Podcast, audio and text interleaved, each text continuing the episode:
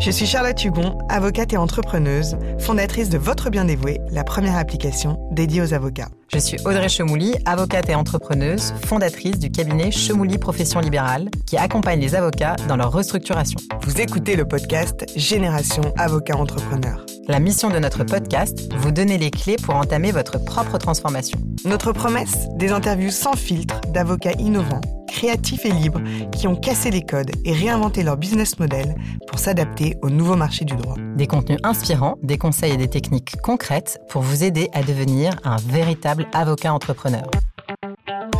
Aujourd'hui, nous recevons un invité spécial, avocat dans le domaine très privé du droit, qu'est l'arbitrage international, mais surtout partenaire d'un cabinet anglo-saxon coté en bourse. Et oui, ça existe, mais il n'y en a qu'un en France. Alors, à l'aune de travaux parlementaires sous l'ouverture du capital des sociétés d'avocats, on a voulu comprendre comment ça marche. On a donc le plaisir de recevoir aujourd'hui, dans ce nouvel épisode d'Avocat Génération Entrepreneur, l'animal rare, Romain Dupéré, associé du cabinet DWF. Bonjour. Bonjour Romain. Merci beaucoup pour votre invitation. Alors, Romain, on commence toujours tous nos podcasts par une première question qui est Romain, qui es-tu? Quel est ton parcours? Alors, qui suis-je? Donc, Romain Dupéré, je viens d'Aix-en-Provence, où je suis né il y a... J'ose pas le dire, j'ose plus le dire. Il y a quelque temps déjà, je suis, j'ai fait ma fac à Aix, comme, comme il se doit quand on vient là-bas. Et je suis monté à Paris, à la capitale, parce que justement, je m'intéressais beaucoup à l'arbitrage international. Donc, c'est quand même une matière qui se pratique beaucoup ici. Euh, j'ai prêté serment en 2006, donc je peux dire que j'ai 15 ans de bar maintenant. Voilà, ce qui me donne beaucoup de légitimité pour quand je vais plaider. Et j'ai exercé pendant 10 ans dans un, cabinet très traditionnel, une SCP d'avocats euh, qui se dédiée au contentieux des affaires. D'ailleurs, qui a eu connu quelques déboires au moment où il a fallu qu'on se sépare. Euh, bon. C'est la vie des cabinets. La vie des cabinets, la vie et la mort en l'occurrence.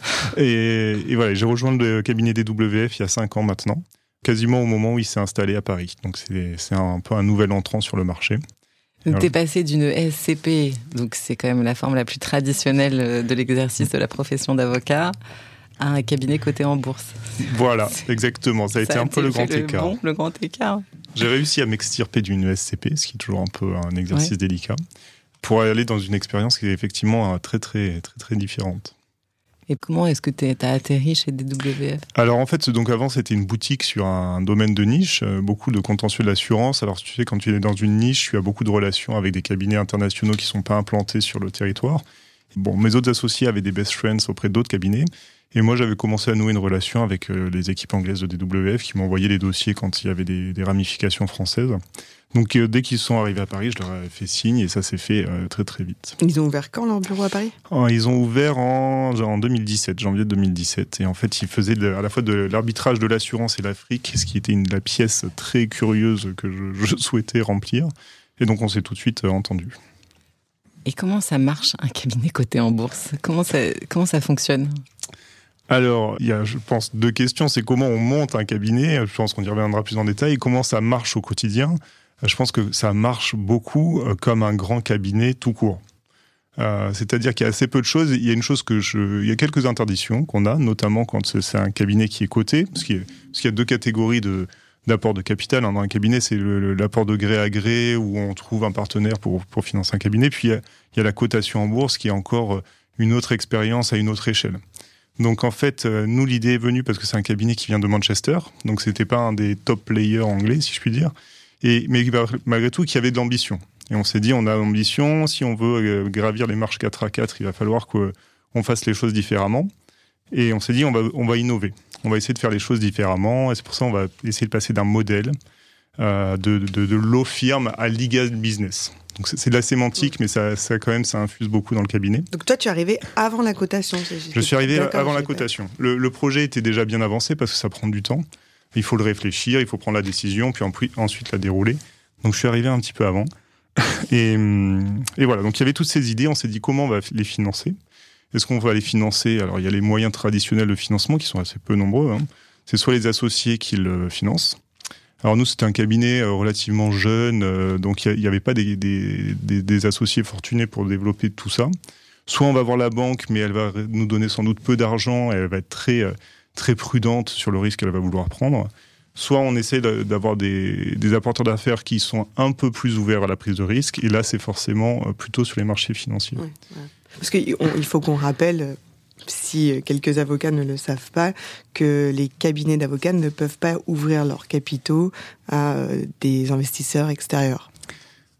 Voilà, exactement. Bah, c'est tout l'objet du débat qui a lieu en ce moment, à la fois au niveau du CNB, puis euh, il y a une réflexion effectivement qui, diffuse dans l'ordre, notamment à Paris. C'est est-ce qu'il faudrait permettre ça? Parce que c'est vrai qu'on voit que c'est malgré tout une, règle qui, a, qui, a, ses raisons, évidemment. On pense à l'indépendance et, et, etc. Sans doute on y reviendra, mais c'est vrai qu'elle sclérose beaucoup, notamment les avocats qui, comme c'était notre cas, ont des idées, ont envie d'innover, mais sont euh, trop jeunes ou euh, pour avoir emmagasiné du capital pour financer leur projet. Ok, donc euh, en fait, vous, vous avez un projet, vous avez des innovations, vous avez mm une structure de cabinet qui, qui a envie d'être du coup plus axée service au service des clients et pour un et pour, ces, pour, pour entamer la transformation de votre cabinet, vous avez besoin de capitaux et donc vous vous dites on se dit, donc la banque ne va pas les apporter, les, les associés non plus, euh, tournons-nous vers les marchés financiers, mm. est-ce possible? Donc au début, tout le monde nous a dit, mais c'est impossible. Finalement, on a consulté, comme un avocat, hein, comme tout le monde, et qui nous a dit c'est pas impossible, c'est très compliqué. Donc euh, nous, on a un CEO à l'époque pour qui ça suffisait pas. C'était pas si ce n'était que très compliqué, c'est que c'était faisable et qu'il fallait le faire. Et donc, euh, donc voilà, donc on l'a fait. C'est un processus qui a été assez long hein, parce que justement, il faut. Euh, c'était combien de temps? Ah, ça a dû prendre deux ans, hein, je pense. Ok. Ouais, c'est long. ça me paraît pas si long. Oui, au moins, je pense. Enfin, ouais. Parce que justement, il faut consulter le cabinet, voir la forme que ça peut prendre, hein, parce qu'effectivement, la règle, c'est qu'une activité réglementée d'avocat, ça ne peut pas s'ouvrir à un capital en bourse. Mm. Donc, euh, il a fallu penser à des schémas juridiques qui sont différents. Alors, je ne sais pas si tu veux que je voulais que je les décrive ouais, Si, si, bien sûr. Donc, en fait, là, moi, je vais me reposer euh, beaucoup sur le document de référence, hein, comme, euh, comme en ont toutes les entreprises cotées en bourse, qui est disponible sur notre site internet notamment, où il est aussi disponible sur le London Stock Exchange. Euh, le site internet, bon, qui décrit vraiment sur, euh, je crois que ça fait euh, 300, 300. Oui, alors il nous a amené, parce qu'on est à l'audio, il nous a amené un pavé, une brique. Une, brique. qui décrit l'intégralité de comment ça fonctionne. Je vais faire une petite photo quand même. Parce qu'en fait, c'est un exercice de transparence. Alors, de transparence, il faut bien comprendre de quelle transparence on parle, surtout à un moment où on parle beaucoup de secret des avocats. C'est une transparence sur la gestion du cabinet. C'est pas une transparence, évidemment, sur la, la nature ou, ou la substance des affaires qu'on traite. Ça, évidemment, elle, restera toujours soumise au secret, et c'est d'ailleurs très très bien rappelé dans, le document de référence. Donc nous, ce qu'on s'est dit, euh, c'est que en fait, la structure réglementée, elle ne pouvait pas être cotée en tant que telle, mais qu'en revanche, on pourrait l'adosser à une structure commerciale, elle, qui elle serait cotée en bourse, qui pourrait lever des fonds pour financer euh, des, des, activités qui ne sont pas réglementées, et notamment des, des legal tech, par exemple, pour qu'on développe nos propres legal tech, nos nos propres outils de génération de contrats. Euh, par exemple, moi, je fais beaucoup de droits d'assurance. Et il y a une chose qu'on a faite, c'est qu'on a développé un logiciel de gestion des sinistres. Parce qu'en fait, si vous voulez, comme avocat, on est un peu attentiste, c'est qu'on attend le moment où les sinistres deviennent contentieux pour que le client se dise tiens, je vais le confier à l'avocat. Or, on s'est dit, mais on va essayer de travailler, de leur proposer quelque chose beaucoup plus en amont, en dire, mais non, on va vous gérer tous vos sinistres. Quand ils seront contentieux, notre branche euh, réglementée s'en occupera, mais avant ça, on va s'occuper de tous. Et donc là, on a développé une, euh, une offre de service commercial qui est logée dans l'entité non réglementée, avec un logiciel qu'on a développé nous, et tout ça est financé justement par, euh, par cette entité euh, non commerciale. Alors comment ça se passe? Qu'est-ce que ça veut dire un, cabinet coté en bourse? Il faut bien s'entendre sur le terme. C'est que donc il y a cette entité juridique cotée qui est une société commerciale. Après, il y a tout un groupe de, de cabinets, d'entités réglementées, notamment l'ARPI en France, qui ne euh, relève pas structurellement de l'activité de, l'entité cotée. C'est ça, il y a une dépendance euh, capitalistique euh, totalement étanche en fait. Exactement. Donc nous, on est associés, les, associés du cabinet sont associés de leur entité réglementée. Mhm. Alors, je suis désolé, c'est un peu être un peu aride hein, comme discussion aussi. Non, non, mais c'est très bien pour que les gens comprennent, bien sûr. Donc nous, on, on est associés, moi je suis associé de l'ARPI, je suis associé de la LLP anglaise qui est réglementée, et j'ai des actions de la LLC. Voilà. La LLC, c'est C'est celle qui est cotée en bourse. C'est celle qui est cotée en bourse, d'accord. Et qui est contrôlée à 76% par les associés du cabinet, et donc il y a 24% qui sont flottants, comme on dit maintenant, donc euh, qui appartiennent pour l'essentiel à des grands investisseurs institutionnels, mais aussi une partie flottante hein, qui, qui, a été rachetée, revendue, qui est sur le marché un peu, un peu tous les jours. Donc, donc voilà un peu comment se, se trament les deux choses, comment ça marche et pourquoi ça bénéficie aussi aux cabinets, aux entités réglementées. C'est que évidemment, il y a une structure contractuelle qui fait que la gouvernance des deux groupes est la même et qu'elle doit juridiquement rester la même. C'est-à-dire que le CEO d'un côté et le senior partner de l'autre. D'accord. Et il y a un contrat euh, de prestation de services où tous les services, le back-office euh, du cabinet est assuré par l'entité qui n'est pas réglementée, mais qui sont de plus, plus nombreux. Hein. Vous le savez, c'est euh, le marketing, c'est la gestion des ressources humaines, la gestion de l'immobilier, enfin, c'est plein de choses qui sont gérées par l'entité non réglementée. Et donc, donc voilà un peu comment ça se trame. Et évidemment, il y a un pool de trésorerie commun, parce que c'est quand même le nerf de la guerre. C'est comment cet accès en, euh, bourse et ces fonds qui ont été levés, au cas particulier pas loin de 100 millions de, pounds quand même, euh, peuvent profiter à l'un et l'autre. Donc, euh, donc voilà. Donc ça fait une vraie source de financement pour le coup. Hein. Moi, ce que tu viens de m'expliquer, ça m'amène deux réflexions. Hmm. La première, c'est que je trouve ça extraordinaire parce qu'en fait, je, dois avouer que je ne savais pas qu'il y avait des.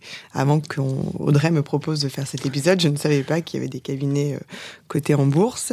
Et euh, certains le savent, moi, je suis une des fondatrices d'une association qui s'appelle Avotech et on réfléchit beaucoup à comment faire pour que les avocats puissent euh, s'emparer du marché des legal tech. Et toi, tu viens de nous expliquer que vous cherchez des moyens d'obtenir des financements et que vu qu'on ne peut pas avoir de, financement extérieur, la, cotation en bourse était une des solutions pour pouvoir créer votre propre legal tech. Donc je trouve ça génial parce que on donne enfin une clé euh, pour les cabinets d'avocats pour pouvoir créer leurs propres euh, outils, mmh. euh, numériques, enfin digitaux, parce que ça coûte très cher à développer et c'est souvent ça qui empêche les cabinets d'innover. Donc en ça, je trouve ça voilà, c'est génial, c'est une solution, c'est la première fois qu'on me donne une solution, mais ça m'amène une autre réflexion qui fait que, qui, est de dire que certes, euh, c'est une bonne option, mais elle n'est ouverte qu'à des cabinets euh, qui ont déjà une grosse structure. Donc on n'est pas du tout dans un esprit start-up euh, qui permettrait à un, avocat un peu, enfin très entrepreneur qui veut créer son outil d'aller chercher des fonds. Voilà, mhm. c'était un, ah, mais ça, c'est sûr. De réflexion un peu antinomique. Mais donc, hmm. ma question est vous, vous faisiez déjà combien de chiffres d'affaires Combien vous étiez dans la structure avant de pouvoir euh, prétendre à une cotation en bourse? Alors, c'est une, effectivement une très bonne question. Euh, alors, il faut, que je fasse une précision c'est qu'il y a aussi certaines contraintes attachées au fait d'être coté en bourse. Notamment, euh, il faut que je précise que moi, je ne suis pas là en train de recommander d'acheter ou de vendre ces actions. Euh, c'est pas du tout mon sujet. Hein. Ah oui, bien sûr. tu as tout à fait raison. tu as tout à raison, je le précise. Je, je vous expose juridiquement, c'est pour ça que je m'attache à, rester assez proche aussi de, de l'information publique qui a été fournie. Euh, parce que c'est pas du tout le sujet. Mais... Non, mais, d'ailleurs, on n'a pas dit que c'était le sujet. Non, non, non, mais je préfère préciser. raison de le préciser. Parce qu'il y a, certaines contraintes. Je, je comprends, tu précises. Parce qu'en fait, du coup, nous, on doit informer, on doit être très transparent. Je, vais venir à ta question, mais je pense que c'est important de, de, faire ce, cette incise. C'est qu'il euh, il faut qu'on soit très transparent sur la situation financière du cabinet. Et elle va dépendre beaucoup de son environnement. Évidemment, euh, il faut que l'information, elle soit structurée. C'est-à-dire, il ne faut pas que on dise à un ami, ah bah tiens, euh, on va, on va avoir le panel de je ne sais quel énorme assureur ou euh, on va perdre telle équipe qui risque d'affecter le cours. Donc c'est pour ça qu'il faut quand même faire attention. Il y a une notion de délit d'initié, alors notre, notre formation obligatoire assez fréquemment. Et voilà, c'est pas notre rôle de donner un avis sur la valeur de l'action. Euh, ensuite, c'est une solution qui existe. Je pense que c'est très intéressant de savoir que cette expérience existe. Euh, et d'ailleurs, ça fait trois ans qu'on s'est lancé et il y a eu peu d'expérience derrière, si tu veux. Donc c'est c'est pas comme si on avait ouvert une brèche dans laquelle tout le monde s'était engouffré. Je pense qu'il y a un peu d'attentisme. Les gens essaient de voir ce que ça peut avoir comme avantage et comme inconvénient. Et effectivement, ça va pas s'adresser à tout le monde. Mais je pense que euh, si tu veux une start-up, un cabinet un peu en mode start-up, nous, ils aiment bien se décrire comme une start-up. Hein. Mm. Euh, il, va, il va commencer, il va se financer par euh, du, du seed, enfin, c'est-à-dire du tout petit apport d'affaires, par des business angels, euh, etc. Enfin, pas un cabinet, un cabinet, il peut pas. Idéalement, enfin, je veux dire, dans, dans ah si, si on, on, va au bout de cette réflexion et qu'on autorise. Pas nécessairement, parce que combien de startups sur sur, sur projet et business plan euh, lève jusqu'à 5 millions. non, mais tu commences, tu commences avec du seed nécessairement. Bah, il y a deux choses. En fait, si tu es en mode startup, je pense que les deux, tu commences avec ton premier cercle. Bon, tu essaies de faire financer, que tu sois. Si jamais un cabinet peut s'ouvrir, tu commences à faire financer par, bon, je sais pas, la famille, un ami, de la fac, etc. Euh, et après, de toute façon, tu vas pas directement en bourse. Mais si ça marche, ton projet marche et que du coup, euh, tu, dois, tu dois un peu le, multiplier, changer d'échelle et de vitesse, c'est là où tu peux te dire, je vais aller peut-être euh, voir un, un, financeur plus institutionnalisé, un fonds plus important.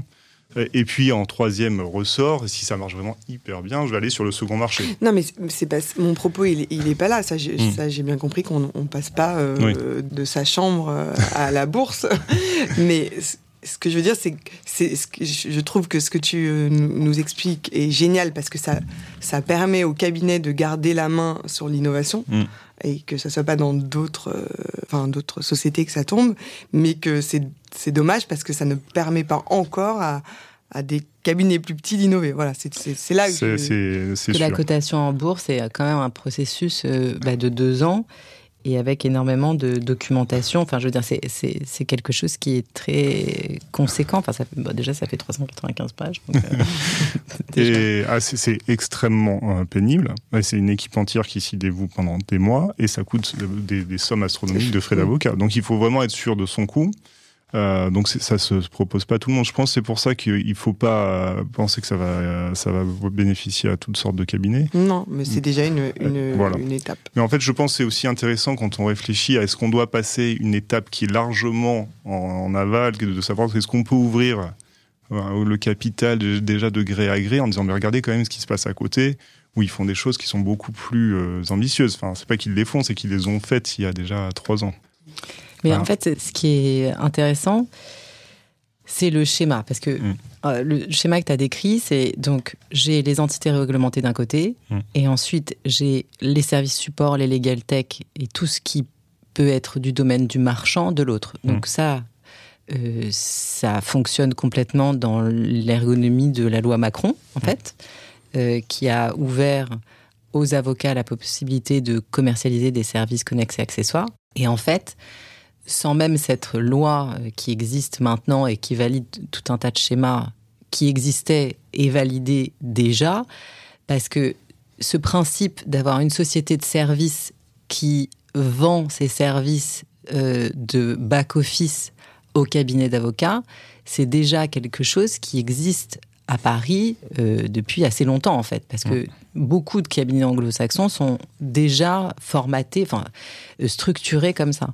Et en fait, ce que ça veut dire, c'est ce qui est intéressant, moi je trouve, dans cette expérience, c'est de dire, avec la cotation en bourse, tu valides le fait que ta société commerciale, qui en fait ne fait que du back-office, mmh. si on pouvait le dire, de la prestation de, service, à destination que d'une seule entreprise, mmh. ça valide le fait que cette société-là, comme on la cote en bourse, elle a une vraie valeur, en fait. Mm. Faire le back-office mm-hmm. d'un cabinet d'avocats a une vraie valeur. Parce que quand on dit vous faites votre back-office, les gens pensent tout de suite euh, bon, ok, tu gères les ressources humaines, tu gères la compta, tu gères le marketing, mais ça n'a pas de valeur. Or, ce que vous, vous avez transformé là, mm. c'est de dire que cette société-là, elle peut aussi avoir destination d'innovation, en fait. Bah, elle a ce caractère un peu hybride, oui. Et puis elle gère la marque, si tu veux, ce qui est quand même hyper important dans un réseau international de, voilà, de, de, posséder une marque et de, la promouvoir. Donc ça, Mais elle a une valeur euh, qu'interne, parce que du coup, j'imagine que c'est des flux internes, mm. mais que la société commerciale, mm-hmm. euh, marchande, comme disait Audrey, euh, de DWF, mm. ne vend pas à l'extérieur du cabinet? Non. Enfin, il faut s'entendre. C'est hybride. C'est qu'il y a deux choses. C'est que, le back-office, elle le vend qu'à nous, ça c'est sûr. Mm. Et par exemple, qu'est-ce qu'on a fait des 100 millions? Parce que c'est ça aussi, c'est que c'est sympa de l'argent, mais il faut bah quand même expliquer aux investisseurs ce que tu vas en faire. Ça va pas circuler qu'à l'intérieur. Non. Et notamment, ce qu'on a fait, c'est qu'on a dépensé euh, à peu près 16 millions de dollars pour acheter une société indienne, mm. Minecrest, euh, qui elle euh, fait du data mining, du contract management, etc. Donc, si tu, il y a à la fois le fait qu'il y a le back office et les management fees qui, qui, sont gérés par ça, mais il y a aussi des services au tiers. C'est-à-dire que tu as au sein de, de DWF des legal tech qui font du B2C. Et donc, c'est qui vendent des produits purement commerciaux. Mm. Donc, tu as de l'argent commercial qui rentre, mais qui circule à l'intérieur du cabinet. Enfin, Audrey, oui, oui, non, mais qui est, une façon de. Enfin, je veux dire, elle a une activité commerciale en dehors de, de, du, périmètre réglementé. Oui. Par exemple, très concrètement, euh, il y a une activité importante, donc c'est la gestion des sinistres, comme je vous disais. Et, et, en France, vous avez des WF et vous avez des WF Claims, SAS, mhm. qui fait. Euh, donc, on a les mêmes locaux, alors c'est pas le même couloir pour assurer, etc. Mais euh, il y a les deux activités. Oui, c'est ça. Vous avez séparé au maximum de. Enfin, mm. c'est-à-dire, vous avez. Il y a des ce qu'on appelle en bon français des Chinese walls, euh, entre les activités, mais vous avez donné une valorisation et cette valorisation, en fait, elle est validée par la valeur marchande est validée par un marché. C'est quand même hyper intéressant. Voilà. Donc euh, après, c'est pour ça ce qui est intéressant, c'est de voir les, les, ordres de grandeur. C'est que là, donc, on a levé 100 millions de pounds ce qui est à la fois donc ce qui valorise le cabinet à peu près 360 millions de pounds au moment de la de l'IPO. Euh, ce qui est beaucoup, mais je veux dire, il y a beaucoup de cabinets qui vaudraient beaucoup plus aussi. Hein, des, des, beaucoup, des gros mastodontes, ça vaudrait beaucoup plus. D'ailleurs, tu n'avais pas répondu à ma question de ah. combien vous faisiez de chiffre d'affaires, ce que Oui, alors là, je, oui, parce que j'avais pas de temps de répondre à côté, mais euh, tu vois, bah, regarde, operating profit. Regarde, en 2017, on faisait à peu près 200 euh, millions de pounds. 2018, on faisait 236 millions de pounds de chiffre d'affaires. D'accord. et combien de Combien de structures, enfin combien de personnes dans la structure ah, Là, tu me poses des questions extrêmement précises, oh, mais je risque de, justement, je ne voudrais pas me tromper. 1000, 20 000 ah, Non, non, non, non, non. On est plutôt sur l'ordre de 2000 euh, fee earners. Mm. Euh, je pense qu'on est plutôt dans cette ordre de grandeur. Et en partenaires, vous êtes combien? On est 350. Et en fait, ce qui est intéressant, c'est de montrer, parce que la, la plus grosse levée de Tech en France, sans me tromper, je crois que c'est 10 millions. Ouais. 12, voilà, je crois 12. c'est les ouais, c'est qu'en fait, c'est cet ordre de grandeur. Voilà. C'est pour ça, c'est qu'un cabinet qui n'est même pas gigantesque, qui est important mais pas gigantesque, il a une capacité quand même de lever beaucoup plus qu'une legal tech. Et c'est vrai que comme il y a certains marchés sur lesquels on va se retrouver en concurrence. Oui, mais enfin, vous, euh, chez, euh, je, crois que tu parles de Legal Start, qui a levé 12 millions. Oui, je, je, pense à une autre. Mais tu pensais à qui? À Doctrine, je crois, qui avait levé 10. Ah oui, bon, les deux en tout cas, mais au moment où ils lèvent, hmm. ils, sont, ils, sont, ils sont 40. Ouais. Ils sont pas 2000. Enfin, on est quand justement, pas du tout... Euh, je pense, un Et ils sont tout neufs, ils font, ils font pas encore de chiffre d'affaires, hein. très peu de chiffre d'affaires. Bah, c'est un peu l'intérêt de. C'est que justement, un cabinet qui pourrait lever beaucoup plus, déjà, il pourrait racheter euh, Legal Start assez facilement. Euh, et, et, aussi, ils pourraient les financer. non, mais c'est intéressant, c'est vrai, en fait. C'est-à-dire que des avocats pourraient. Enfin, c'est fou, c'est vrai. Bien sûr, bien sûr, on pourrait tous les racheter, en fait. Bah, je sais pas, c'est comme Easy Quorum, là, vient de se faire racheter par Voltaire Kluwer. Ils ouais. auraient très bien pu. Euh, si les cabinets ont. Parce que si vous voulez, c'est aussi une, une, valeur marchande qui est pratique, les actions en bourse. C'est-à-dire qu'on dit, bon, bah, tiens, on te paye en actions, on t'intègre à un groupe qui est coté ça permet aussi, euh, alors après, il faut voir qui sont tes clients. EasyCorum, comme ils vendent à plusieurs cabinets, c'est difficile pour un cabinet d'avoir pour clients d'autres cabinets. Mais bon, en tout cas, ça, ça, permet aussi cette ouverture. Je vous dis, nous, la première chose qu'on a fait, c'est de racheter une, une, une, Legal Tech en Inde. Hein. Hum. Et qui fait quoi? Tu dit du data mining? C'est quoi le data mining? De data mining, mais en fait, il y, y, a deux applications principales. C'est soit pour les data rooms, c'est vrai que euh, moi j'ai commencé il y a 15 ans, on faisait physiquement regarder tous les contrats. Maintenant, je pense que beaucoup moins le font. Hein. On, fait, euh, on met des contrats en ligne, on, fait une data room justement, on demande à une machine de sortir un peu les, informations les plus importantes de manière extrêmement rapide. Ou sinon pour les arbitrages par exemple, où on te dit est-ce que vous pouvez me sortir parmi tous les mails de cette entité juridique ceux qui ont trait à telle chose? Et voilà, et ça, ça va faire gagner des centaines d'heures de, La machine, elle cherche pour toi, en fait. elle te fait une pré... C'est un truc de fou, fait, pour les, enfin, pour mm. les audits. Mm. On en avait parlé avec Raphaël. Avec Raphaël Dornano, tout à fait, sur notre épisode. Moi, ce que je me pose comme question, et je pense que c'est la question que tout le monde se pose, c'est euh, du coup, quid de l'indépendance et du secret professionnel? Alors, je pense que c'est deux questions euh, très différentes. Alors, pour commencer par le secret, qui très d'actualité. Euh, le secret, ça, je veux dire, la règle est simple, c'est que le secret, il est opposable à tous et en particulier, j'ai envie de dire, à nos actionnaires. Euh, et jamais, euh, d'ailleurs, c'est marqué noir sur blanc dans, ce document, jamais vous n'aurez de secret sur les affaires en cours. Et toutes les règles professionnelles qui s'imposent aux avocats vous seront toujours opposées. Bon. Donc, si un jour il commence à contester le fait qu'on lui donne pas une info réglementaire, on lui dira non, on ne vous la donnera pas. Mais comme c'est le cas, Souvent, je prends l'exemple, par exemple, euh, il y, a plein d'industries qui sont fondées sur des secrets. Il y a une banque, Elle va pas dire à ses actionnaires euh, combien il y a euh, sur le compte de Madame Chemouli, est-ce que oui ou non lui a accordé un prêt à tort ou Enfin ça, dans, la défense, il y a le secret défense. Hein. La matière médicale, il y a le secret médical et il y a des groupes, des groupes hospitaliers ou de cliniques qui sont en bourse. Donc le fait qu'il y ait un secret, c'est pas du tout contradictoire avec une introduction en bourse ou l'introduction de tiers, dès lors qu'il est très clair qu'ils n'auront aucun droit particulier à l'endroit de ce secret. Ce, secret sera aussi solide à leur égard qu'à l'égard de tout le monde. Ce qui n'est pas secret, c'est les chiffres. Ça, c'est effectivement. Euh, tu peux, tu peux rien mettre sous le tapis, en revanche. Euh, quand tu es coté, tu peux pas faire semblant que ça va bien quand ça va pas. Ça, c'est vrai. Euh, parce que c'est un peu tentant parfois pour les cabinets. bon, on l'a vu avec le Covid, euh, bon, euh, tout le monde n'osait pas dire que c'était un peu délicat. Bon, euh, donc là, tu es obligé d'être transparent sur les chiffres. Sur les dossiers, en plus, il faut voir l'optique de l'investisseur. C'est que lui, il achète une équipe d'avocats qui sont visibles dans leur domaine et assez experts. Il, va pas, c'est pas le fond qui va se dire mais comment vous traitez, pourquoi vous n'avez pas soulevé la clause de, de nullité. Enfin, c'est pas du tout leur propos. De la même manière qu'ils vont pas dans une banque dire comment vous gérez le compte de. Bon. Donc c'est pour ça, le secret, ça, ça je pense que c'est presque pas, enfin, c'est pas un sujet pour nous. Et en plus, pour ce qui est de l'indépendance, donc euh, l'indépendance, effectivement, c'est crucial. Déjà, nous, il n'y a qu'un quart. Les, principaux actionnaires de ce montage, c'est nous. Donc, euh, on a 75%, euh, les associés du cabinet, de, de l'entité cotée. Donc c'est nous qui décidons. Hein. si on a envie d'ouvrir à Dubaï, euh, même si ça ne plaît pas aux investisseurs, on ouvre à Dubaï. Bon. Euh, en l'occurrence, bon, ça existe déjà. Mais... Euh, ensuite, l'indépendance, de toute façon, par rapport à tes moyens de financement, elle est toujours un peu relative. Je prends souvent aussi l'exemple de la banque. Ta banque, si tu lui dis j'ai besoin d'un prêt, elle va dire ce que vous voulez faire? Vous me demandez, moi, je sais pas, 200 000 euros.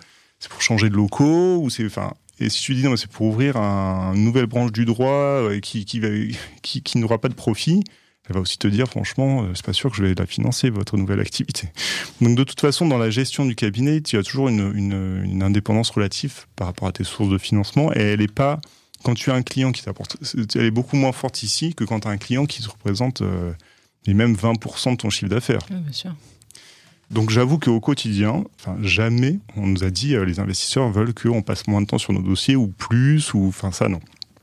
c'est ça, ça n'arrive pas en fait. Ce qui est marrant, c'est qu'en y réfléchissant, je me suis dit que c'était tellement réglementé le milieu boursier que c'était presque le plus sain de tous les modèles. Parce que toute l'information financière est très clair et, accessible à tous. Et ce qui est marrant, c'est que nous, on monte pas mal de cabinets d'avocats et une des choses euh, qu'on dit souvent au moment des séparations ou même à l'entrée, c'est euh, mais j'ai demandé les chiffres, mais du coup les chiffres ils sont pas très clairs pour moi, je, je suis pas sûre combien je vais gagner, mais du coup la rentabilité c'est quoi et puis ma rémunération elle est assise sur quoi et donc en fait il y a une sorte de d'entretien de de quelque chose qui n'est pas clair et qui est jamais bon pour personne, qui finalement se révèle au moment des conflits parce que c'est une catastrophe, et d'un partenaire par exemple qui est un peu omnipotent et qui n'a pas une information financière mmh. qui est hyper fluide ou hyper claire. Et je trouve que bah ça, ça a au moins le mérite de la clarté, quoi. Alors, enfin, moi, je veux pas avoir l'air trop exalté. Hein. Il y a des avantages et tout, mais c'est vrai qu'un des avantages, c'est que la transparence financière. obligé, là, on est en train, nous, c'est un cabinet anglais, donc c'est des exercices de mai à, mai. Euh, et, donc là, on est en train de travailler sur nos comptes semestriels. Et effectivement, dans euh, trois semaines, vous aurez les comptes par A plus B, euh, ce qui a marché, la tendance, qu'est-ce qui a augmenté. Ce qui, donc, est-ce que toi, tu le vois vraiment comme un avantage ou une contrainte? Bah, Moi, en termes de. Au moins, je sais qu'effectivement, j'ai les principales informations sur comment va le cabinet beaucoup plus que quand j'étais dans l'UNSCP et qu'on mm. me disait un peu euh, ce que justement un associé avait envie de, faire savoir ou pas. Là, tu as Et, l'autre avantage, bon, c'est de nature assez différente, c'est que moi, j'ai des actions. Donc tu sais au jour le jour. Et puis surtout que si j'ai envie de les vendre, je les vends. Ouais. Tu vois, je suis pas obligé de trouver un tireur acquéreur avec l'approbation de je ne sais qui. Mm, euh, mm qui va être retenu, qui va prendre six mois, et si on n'est pas d'accord, on va nommer un expert qui va nous. Enfin là, tous les jours, tu sais ce que vaut l'action. Et d'ailleurs, comment ça s'est passé pour les, les associés, euh, cette entrée en bourse? Comment ça a été négocié? Bah, Est-ce qu'il faut un. Bon, j'imagine. Hmm. Hein, mais j'ai posé des questions peut-être un peu, un peu évidentes, mais est-ce qu'il y, a y a eu un vote pour accepter la cotation? Et ah comment ça s'est passé? Mais du coup, vous, vous les avez achetées, vos actions? Non, on ne les a pas achetées. C'est euh, en fait, on, a mis sur le marché des actions qui étaient les nôtres. Hein. Enfin, mmh. une, mmh. une, part de capital qui était à nous hein, avant. Donc, euh, donc, on l'a juste matérialisé par des actions qui sont maintenant en bourse. Alors, il y a une valorisation qui a été faite par une banque d'affaires, hein, qui a, alors, je sais pas comment ils font, moi, c'est pas ma spécialité. Non, non, mais ils font ça très bien, ils font ça pour toutes les boîtes d'ailleurs. Mais bon, il y a alors par contre, il y a un risque énorme qui est attaché à un IPO, c'est que si tu trouves pas le bon, bon point d'accroche, ah, c'est extrêmement risqué. C'est-à-dire que s'il n'y a pas d'investisseurs le premier jour, il y en a quand même qui ne sont jamais relevés d'une IPO ratée. Mmh. Si tu demandes, si tu prétends ton action trop chère sans avoir aucune référence, en plus dans un exercice comme ça où il n'y a pas de comparable, euh, tu peux très bien euh, bah, cracher, cracher l'expérience tout de suite. Donc je pense qu'on a été assez prudent au début sur la valorisation.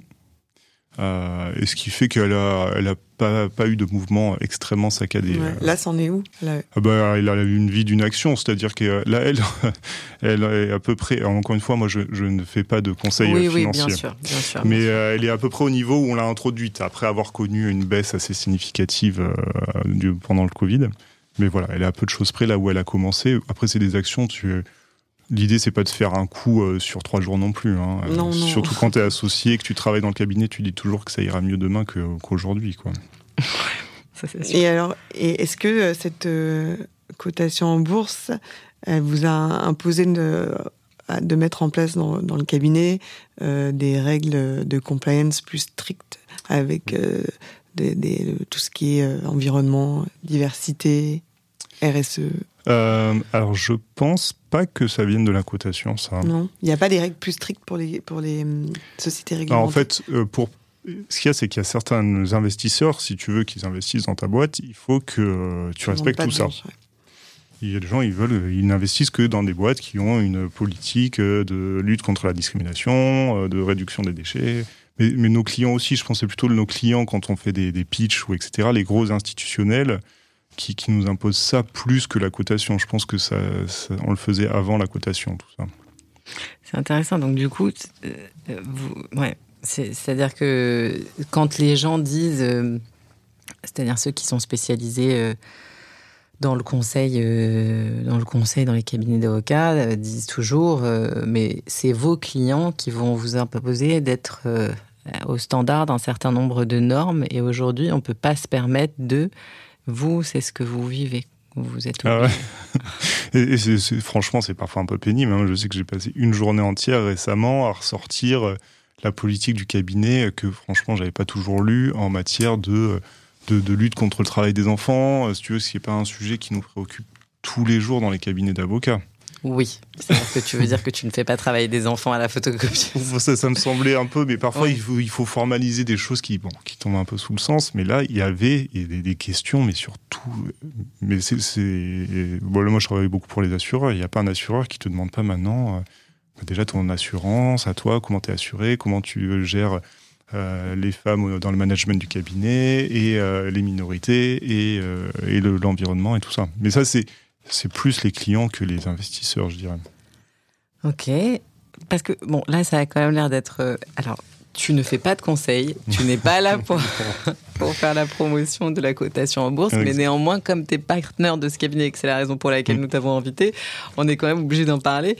Je, je, je, voulais savoir, euh, est-ce qu'il y a des inconvénients? Parce que là, ça a l'air d'être top, ton truc, à part le fait que ça coûte un bras d'être coté en bourse, mais en, en dehors de ça bah, des inconvénients dans la pratique quotidienne, non, il n'y en a pas. Enfin, franchement, l'inconvénient, c'est euh, vraiment au début. Bah, c'est de perdre ses actions en bourse, non? Ah oui, non, mais toi, tu as raison, on peut très bien tout, ça, non, mais alors, tout perdre. Non, mais tu, quand tu restes sur un cabinet euh, classique, tu ne prends pas de gros risques euh, d'effondrement, en tout cas, qui, qui... parce que dans la bourse, il y a toujours un côté extérieur.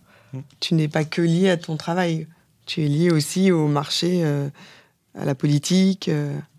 Bah, je pense qu'un cabinet, quand, si tu rentres avec plein de clients et que pour X raisons ce marché s'éteint, à la fin, tes actions, tes, tes parts ou. Oui, tu vois. Non, mais je, parlais dans, ta pratique, est-ce qu'il y avait des inconvénients euh Non, mais ce que je dis souvent, c'est que moi, quand je rédige mes, mon assignation en référé, euh, Tu penses pas au fait que t'es côté Non, franchement, euh, non, je pense. Oui, je ça pense te donne pas, ça. une autre dimension où tu as l'impression de, de planer en haut d'un immeuble à Wall Street. Non, et puis bon, je me dis pas, mon Dieu, que, que va en penser l'investisseur Franchement, je ne saurais pas vous Mm. dire qui sont les investisseurs. hein. Donc je m'inquiète peu de savoir ce qu'ils pensent. Donc, euh, donc ça, au quotidien, non, c'est c'est vraiment au début de se dire, est-ce qu'on va se lancer dans cette chose extrêmement complexe et très coûteuse? Bon, c'est plutôt ça. Et est-ce que, est que du coup, la hiérarchisation dans le cabinet a, cha- a changé? Non. Non, je dis. Enfin, en fait, c'est un grand cabinet. Ça commence à être un grand C'est cabinet. énorme. hein. Enfin, c'est énorme. Alors, tu sais, tu as toujours beaucoup plus oui, gros t'as que plus toi. gros que toi, mais enfin bon, dans la catégorie, t'es quand même parmi les gros. Bah, si tu veux, pour donner un ordre de grandeur, c'est- c'est c'est plus grand que Gide, euh, mais c'est beaucoup, c'est c'est- c'est cinq ou six fois plus petit que Clifford. Donc, euh, oui, tu vois, c'est entre ces deux, deux, deux choses-là. Euh, donc, c'est un grand cabinet, mais pas gigantesque. Donc, mais c'est un cabinet qui commence à être un peu. Ça se veut une start-up du droit.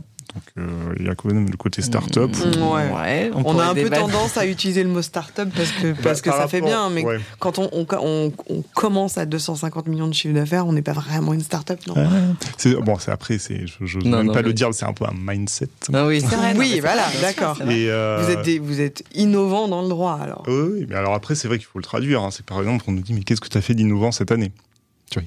Ouais, non, mais c'est intéressant, bien sûr. Euh, Qu'est-ce que c'est cette consulte euh, sur du, un en Word où où il y a 12 pages de trucs? Enfin, Ah, donc vous êtes, donc c'est ça. Donc en Bah fait, oui. vous êtes challengé sur l'innovation à l'intérieur du cabinet, Ah bah oui, y compris sur le rendu des consultes. Et alors, par exemple, les consultes, maintenant, vous vous les rendez comment? Ben, là, à une cliente ce matin, je lui ai dit, mais est-ce que vous voulez, si vous voulez, on vous fait euh, avec l'entête et tout. Sinon, on fait plutôt une présentation PowerPoint avec des, pas des emojis, mais des icônes. Hyper innovant.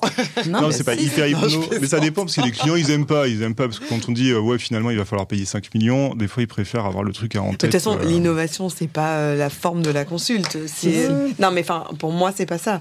La- Bah, L'innovation. ça fait partie, si le legal design, ça fait Ah, partie de du l'innovation. legal design, ok, mais l'innovation pour moi, c'est plutôt euh, de faire, euh, de, de permettre d'acheter une, une société qui fait du, Mm. des sinistres euh, Mm. à- Bah, de masse Mm. et qui permet à des particuliers euh, de payer euh, 300 euros leur. euh, je je- je n'ai aucune idée de ce que fait euh, votre, euh, ce que vous faites avec les sinistres, mais c'est plutôt ça l'innovation, c'est l'accès au droit et Oui, de, permettre d'aller vite. C'est pas Bah, Euh, c'est la façon dont tu en as conscience. Je sais pas. En fait, c'est bah, on n'est pas. euh, Non, mais c'est innovant de rendre une, une consulte legal designée parce que ça va toujours dans ce même sens d'accès au droit et de clarification, etc.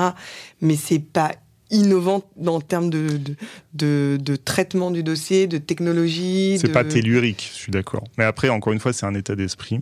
Mhm. C'est qu'il faut essayer de tout Il faut être innovant partout. Voilà. Et, et en fait, malgré tout, quand tu rédiges une consultation sur euh, PowerPoint, ça n'existe pas d'hier PowerPoint, mais tu es obligé d'être beaucoup plus synthétique. Oui, bien sûr. Non, mais je voulais être qu'un peu cassante. Que, non, mais parfois l'innovation, c'est sur la structure, parfois c'est le contenu. euh, Le tout, c'est de repenser. euh. Oui, c'est de repenser Donc, vous, avez des- vous êtes challengé sur la façon dont vous rendez vos consultes. Et il y a quoi d'autre dans- Bah, c'est vraiment, c'est euh, bah, un- justement. Alors nous, on- moi, je, je suis aussi euh, actionnaire de Case Law Analytics à, co- à côté, donc c'est aussi. De Est-ce que Jacques Lévy. Voilà, Jacques Lévy. je- euh, auprès de qui j'ai investi euh, mon petit bonus quand j'ai changé de cabinet, donc j'espère qu'il il en prend soin.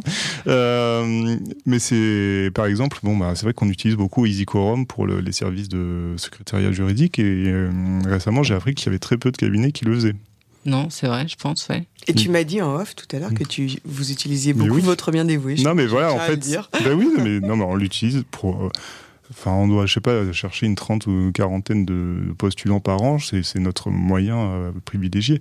Et justement, mais qu'en fait, beaucoup de ces Tu outils. peux on les rappeler ce que c'est pas. EasyQuorum EasyQuorum, c'est un outil de, de traitement un peu automatisé. Alors moi, c'est pas mon secteur. hein, Des, euh, a- des AG. des conseils d'administration. C'est tout ce qui est secrétariat juridique. euh, comment t'appelles ça? Externalisé? Non, c'est pas le c'est pas le secrétariat du cabinet, mais euh, Non, c'est le secrétariat juridique. voilà. Ah, c'est le secrétariat Ouais. juridique. D'accord, donc en fait, vous faites appel à beaucoup de d'entreprises innovantes. Enfin, vous avez une vraie démarche euh, d'être dans la start-up, c'est ça? Ouais. Bah, D'utiliser les outils qui existent. Alors c'est vrai que la personne qui faisait ça depuis 25 ans, il, il a fallu le- l'aider et à faire le, L'accompagner à, Bah à oui, faire la parce que transition. c'est ouais. bon, c'est pourquoi, moi ça fait 25 ans. Et finalement, bon, il y a une, il faut tran- transitionner, Mm. mais euh, je pense qu'on est content maintenant de. Est-ce que du coup, il y a, un impact sur la de la cotation en bourse sur la façon dont vous arrivent les dossiers ou pas du tout? En fait, est-ce que euh, moi, parce que j'ai investi euh, dans cette euh, firme-là, j'ai, je vais envoyer plus plus volontiers mes dossiers à cette ce, cabinet ou pas particulièrement ah, je, enfin, Moi, ça ne m'est jamais arrivé à titre personnel. Je ah pense qu'il y a des règles qui s'appliquent. Que quand on prend les dossiers, euh, quand on prend les dossiers d'un investisseur, je ne sais pas comment ça se passe, mais je suis persuadé qu'il y a une règle. Oui, c'est. Mais, vous le faites. Bah non, justement. Je ne sais pas. Euh, je pense qu'on le fait, mais qu'il faut s'assurer qu'on lui rappelle que euh, que c'est pas parce que il est actionnaire qu'on va le, je ne sais pas quoi. Enfin, et donc, en fait, c'est toujours, et c'est, enfin, moi, en tous les cas, c'est ce que je retiens de notre entretien, c'est de se dire que, en fait, comme il y a une cotation en bourse, il y a beaucoup de transparence et des règles de conflit d'intérêts, mmh. de secret et de transparence, pour le dire, et d'indépendance, qui sont, en fait, beaucoup plus respectées, en fait. Enfin, qui, de fait, doivent être beaucoup plus respectées. En fait, c'est aussi un des attraits pour les investisseurs, c'est de se dire je vais investir dans un domaine réglementé. Et donc, du coup, il y a aussi des barrières à l'entrée. Donc, c'est vrai qu'il y a moins de concurrents dans un domaine où il y a des barrières à l'entrée que quand on n'en a pas. et les investisseurs, ils préfèrent, en fait, les, domaines où il y a quand même une certaine, une, certaine herméticité du, du marché. Donc, eux, il, y a le plus gros risque pour les investisseurs, c'est que nous, on viole une, de nos obligations professionnelles. Oui, c'est ça en fait. Mm. C'est qu'ils n'ont pas du tout l'intérêt à ah ce bah que vous violiez, pardon. Ah bah non. Euh, une de vos. Oui, c'est la catastrophe parce qu'en fait, tout leur investissement partirait éventuellement en fumée. Ah bah, si jamais on, se retrouve, parce que ça arrive devant le tribunal en Angleterre, parce qu'on a pris un dossier qu'on n'aurait pas dû. Euh, enfin, on a, non, là, ça serait le worst case scénario pour eux. Donc, eux, ils ont vraiment l'intérêt qu'on soit d'équerre nickel sur toutes ces règles-là, ça c'est sûr. Et, d'ailleurs, euh, un sujet dont, dont, on parle beaucoup avec euh, le cabinet Racine, etc., j'imagine que dans un cabinet coté en bourse, le harcèlement, euh, ça peut plus arriver. Enfin, bah, J'espère que ça arrive nulle part. non, mais c'est un moyen de mettre encore plus de pression. Et... Oui, ça c'est sûr que c'est pour ça que je pense dans plein de grands cabinets, alors on a, on a toutes ces formations obligatoires en ligne, là où on ne peut rien faire d'autre pendant trois quarts d'heure que cliquer sur tous les. Et c'est vrai qu'on a notamment ça. C'est rappelez-vous euh, qu'on ne peut pas faire ça, que euh, tout le monde doit être traité sur un pied d'égalité. Oui, mais effectivement. c'est très anglo-saxon de base, mais. Mais leur intérêt d'investisseur, c'est que ce, on ne manque pas nos obligations déontologiques, ce qui serait franchement une cata, parce qu'en plus, ça affecterait la marque qui est quand même le, le, le, point central de leur euh, investissement. De leur investissement. Mm. C'est quoi la fondation? La fondation, euh, c'est une bonne question. Enfin, c'est euh, une entité juridique distincte mhm. euh, dans lequel à qui on a été attribué des actions de DWF et qui finance des activités pro bono, voilà, au sein du cabinet. Donc tous les gros cabinets, ils sont ça? Je pense que c'est assez anglo-saxon et qu'il y en a un certain nombre qui en ont, oui. D'accord. Et, et, juste, ça me permet de faire une insiste, c'est que ce qui est pas mal aussi dans ce modèle, décidément, je lui trouve pas mal d'avantages. c'est qu'en fait, ça, estompe un peu la différence entre les fee earners et les non-fee earners, qui est un peu parfois euh, délétère dans les cabinets où on a l'impression que les non-fee earners, c'est vraiment le, euh, le boulet du cabinet, alors que le fee earner, il faut. Bon. Parce que là, si vous voulez, des Attends, tu peux traduire? Celui, en fait, parce que, oui, en fait, oui, excusez-moi. En plus, je déteste les anglicismes, mais euh, c'est vrai que dans les cabinets, il y a ceux qui facturent leur temps. Ouais. ok et qui font rentrer de l'argent euh, bon, de manière assez directe, et ceux, tous ceux qui les aident à le faire. Ouais, tout à fait. Et, qui ne facturent pas leur temps euh, voilà, de la même façon. Et, en fait, c'est vrai que du coup, dans les cabinets, ça fait vraiment deux catégories. deux catégories. Et souvent, même, c'est formalisé. Ah, donc, toi, tu es euh, fee toi, tu es. Bon. Et c'est vrai que si vous voulez, quand vous êtes en bourse, bah, la, ma secrétaire, elle a des actions. Eh ben, j'allais poser cette question. Est-ce que donc tout le monde a des actions dans le cabinet Tout le bah, monde Mais non, mais c'est pas dans toutes les sociétés cotées en bourse, tout le monde n'a pas d'actions. Ah bah c'était un des trucs fondamentaux. C'est dire dans ce cabinet, tout le monde aura des actions. Dès que quelqu'un entre dans le cabinet, il a des actions. Et en fait, si vous voulez, ça participe beaucoup de sentiment d'appartenance, mm. parce que justement, on a, on a moins. Alors, on n'a pas tous autant. Hein. Je, pense qu'il y en a qui en ont plus que moi. Évidemment. Mais, euh, mais... tout le monde participe, hmm. enfin ton travail à l'effort collectif. au moins, tout le monde a intérêt à ce qu'elle augmente et que ça aille de, peut-être pas le stagiaire, on ne lui donne pas au stagiaire non plus, mais de la secrétaire à la bibliothécaire, enfin à tout le monde. Quoi. C'est vachement intéressant. Euh, je te remercie en tous les cas pour. Alors, du coup, je, vais utiliser le terme. Je te remercie pour cette transparence. Alors, c'est peut-être. Je te remercie pour la traduction des 295 pages de doc euh, que tu nous as faites. Je trouve que c'est un modèle qui est hyper intéressant. Je pense que ça s'est senti dans l'interview. Peut-être que je suis. Alors, je, je suis consciente que c'est pas du tout pour tous les cabinets, mais finalement, je trouve que d'être sanctionné par un certain nombre de règles pour le respect d'un certain nombre de règles qui devraient être respectées, mais qui endémiquement dans certains cabinets ne le sont pas, je trouve que bah, ça a le mérite d'être d'être un système qui a l'air quand même assez sain par la transparence qu'il impose. En tous les cas, ce qu'on peut se dire, c'est que le plus de transparence il y a, le plus de transparence il y a, le plus facile c'est et le plus vous impliquez vos collaborateurs. Et donc tout tout le cabinet, tu parlais des services support, euh, bah, tout le cabinet est impliqué dans l'aventure. Et ça je pense que c'est win-win. impossible. Non mais c'est impossible dans les cabinets d'avocats. Ça n'existe pas dans les cabinets d'avocats. Et ça n'existe pas pour une des raisons c'est que ça n'existe pas parce qu'on ne peut pas faire rentrer des capitaux extérieurs. Donc à moins d'avoir beaucoup de sous pour pouvoir faire euh, cette introduction en bourse et d'avoir euh, une assise, parce qu'il y a des sous, mais surtout une assise assez internationale, parce qu'il fallait quand même être implanté dans un certain nombre de pays, avoir une taille qui était quand même euh, importante au démarrage, mais mais je trouve que c'est des valeurs, en tous les cas, qu'on peut souhaiter à un certain nombre de cabinets. Parce que c'est vrai qu'il y, a peu de cabinets qui font partie, qui, qui... Enfin, j'en parlais avec Alexandra Sapferry, on en parle presque à tout cet épisode, mais elle a mis en place quelque chose de, super avec ses collaborateurs, c'est qu'elle leur a fixé des objectifs de chiffre d'affaires. Et au, si l'objectif est dépassé, tout ce qui est au-delà, le collaborateur prend la moitié. Ah oui, non, mais ça, c'est très courant. Ça, ah bon? ouais, c'est très courant. Je ne travaillais pas dans la restructuration du cabinet. Alors, euh, on termine toutes nos interviews par des questions qui fâchent. Ah. Alors, la première question qui fâche, c'est la question politique. Alors, on va quand même le préciser que tu es candidat au Conseil de l'Ordre Mais que c'est pas pour ça que nous t'invitons. C'est pas pour ça qu'on inter... voilà. Que nous aussi on le précise. Ouais, nous aussi on le précise. Exactement. tu fais bien de le préciser, Charlotte, parce que nous nous t'avons invité euh, parce que on t'a rencontré au congrès de l'ACE, qui a eu lieu il y a trois semaines, et que jusqu'alors nous ne nous connaissions pas et qu'il se trouve que nous avons eu des agendas qui se coordonnaient. En plus, on a un nouveau studio super, le studio Module, qui nous aide.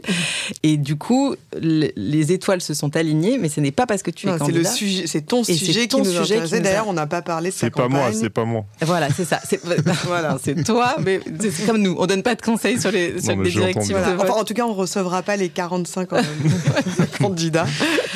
Et donc, on sait que tu es candidat, mais on s'est demandé si, tu pouvais répondre à notre question politique, qui est si tu devais supprimer une règle du code de déonto, ce serait laquelle?